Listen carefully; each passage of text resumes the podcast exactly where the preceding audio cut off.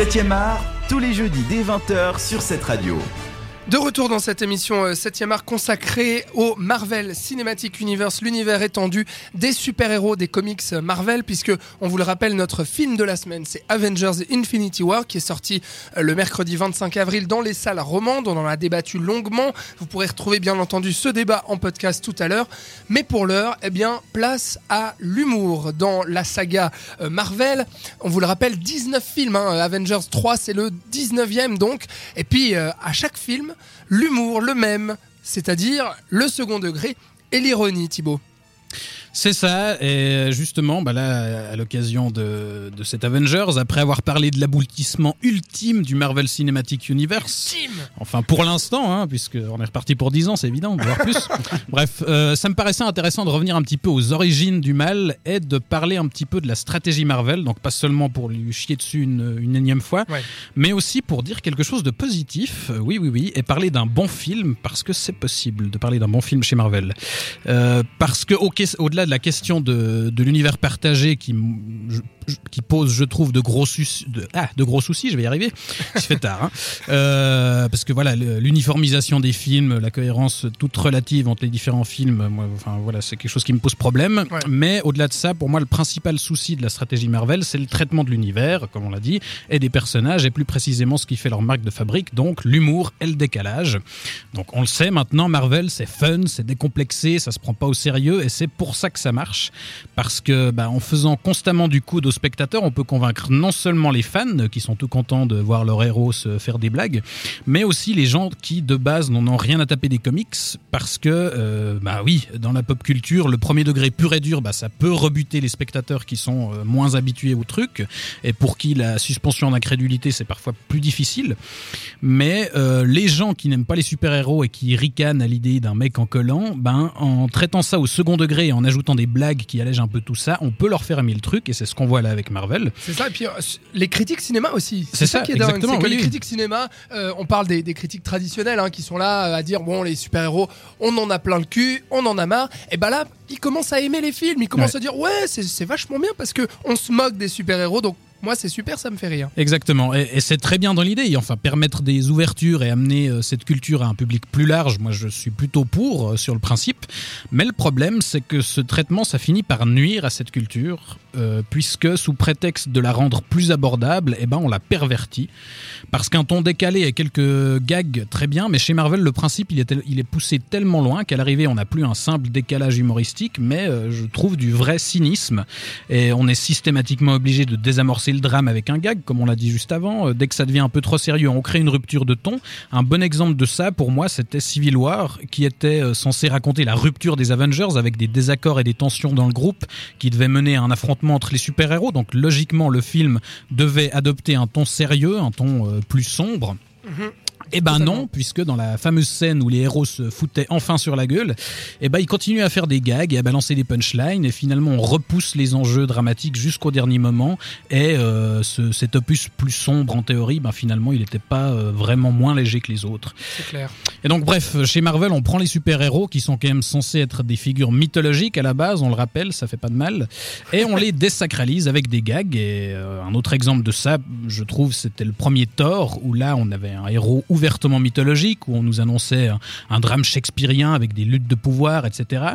Et dès l'arrivée sur Terre, bah, on avait droit à quoi? Aux visiteurs en Amérique, avec, euh, avec Thor qui cassait des verres et qui buvait de la binge, et puis voilà, et puis c'était terrible.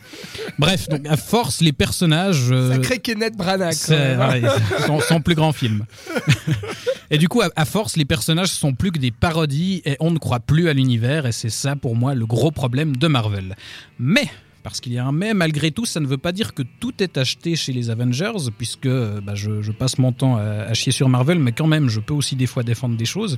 Et pour moi, dans, dans les 19 films qu'on vient de se taper ces dix dernières années, il y a quand même deux exemples, euh, deux cas qui se... On a deux bien Non, il y, en a deux qui se démarquent en tout cas, et ah justement, par, ils se démarquent par leur traitement de l'humour. Mhm. Le premier, c'était pour moi le premier Captain America, qui est euh, sans doute le Marvel qui contient le moins d'humour pour le coup, et qui croit le plus sincèrement en, son univers et ses personnages. On avait un vrai récit au premier degré et les quelques gags euh, qu'on trouvait dans le récit euh, se moquaient jamais du héros, mais participaient justement à, le construire, je trouve. Mhm. Et l'autre exemple intéressant pour moi, et c'est, euh, ça reste jusqu'à maintenant, je trouve, la plus grande réussite de Marvel, c'était Iron Man 3 qui est, pour le coup, qui est pour le coup celui qui utilise l'humour de la façon la plus pertinente, puisqu'il y a des gags, il y en a même beaucoup, mais c'est pas des simples cassures qui se contentent de ridiculiser le personnage, comme dans Iron Man 2, pour le coup, où c'était juste de l'humiliation pure et simple. on faisait pisser Tony Stark dans son armure et on le cassait sans rien reconstruire derrière. Mhm. Mais là, dans ce troisième opus, euh, je trouve que l'humour était vraiment mis au service du discours du film, puisque euh, le premier Iron Man se terminait sur la déclaration de Tony Stark qui disait Je suis Iron Man, et ici, dans ce troisième volet, on se demande ce que ça implique. C'est qui Iron Man et qu'est-ce qui fait que ce personnage est un super-héros?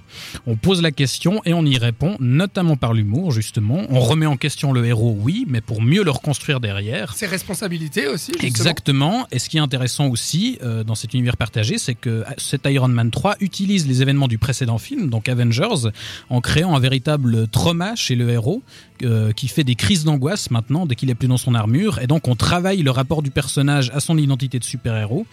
Et dans ce film-là, euh, les ruptures de ton, euh, qui consistent principalement à détraquer la technologie de, Tony Stark et à faire bugger ses armures, et ben ces ruptures, elles nous disent précisément que c'est pas son armure qui fait Iron Man, mais c'est justement Stark lui-même. Mhm. Et donc il y, y, a un propos derrière. Et, même le gag après la, la, fameuse scène de sauvetage aérien, qui est cette séquence impressionnante où Iron Man sauve une quinzaine de personnes qui est en train de tomber en chute libre.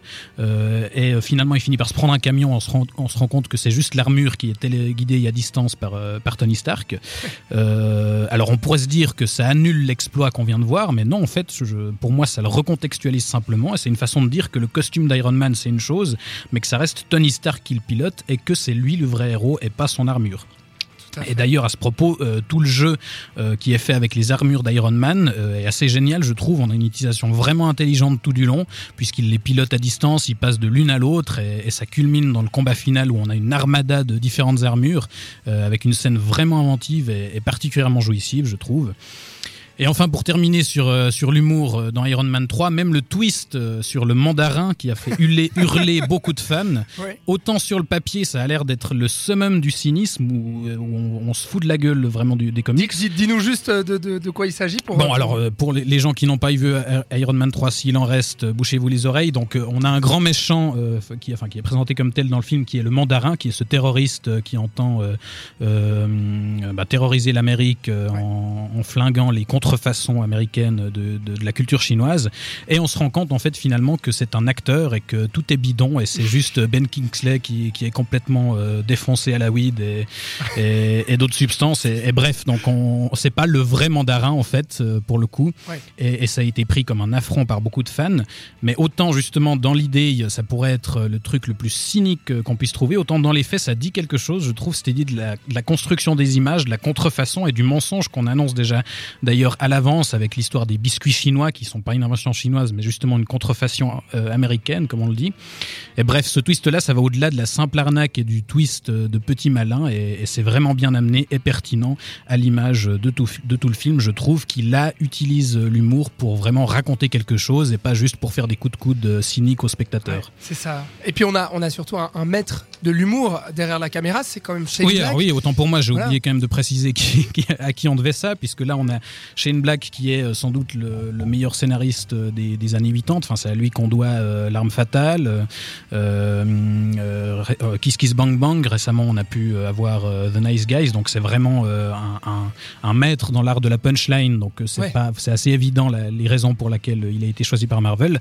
Mais là, il, fait vraiment quelque chose et c'est pas juste des gags, mais ça raconte vraiment quelque chose sur le héros et sur l'univers. Eh bien, je suis totalement d'accord avec toi et je te remercie infiniment, Thibaut, pour euh, cette chronique donc sur l'humour dans le Marvel Cinematic Universe avec un cas précis, celui d'Iron Man 3. Donc, euh, Franklin, deux mots sur euh, l'humour dans Marvel. Est-ce que tu es, tu es plutôt.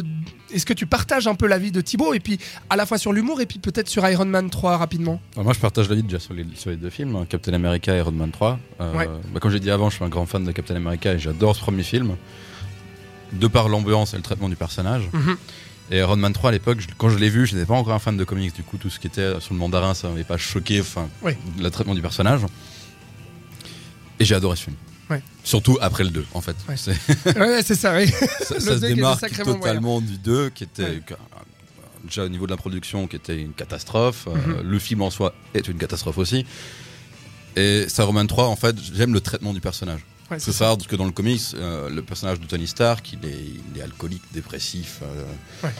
Il se cache dans son armure et on voit un peu justement ce personnage Là, il dans le film. ouais, c'est clair. Là, il est totalement là, quoi.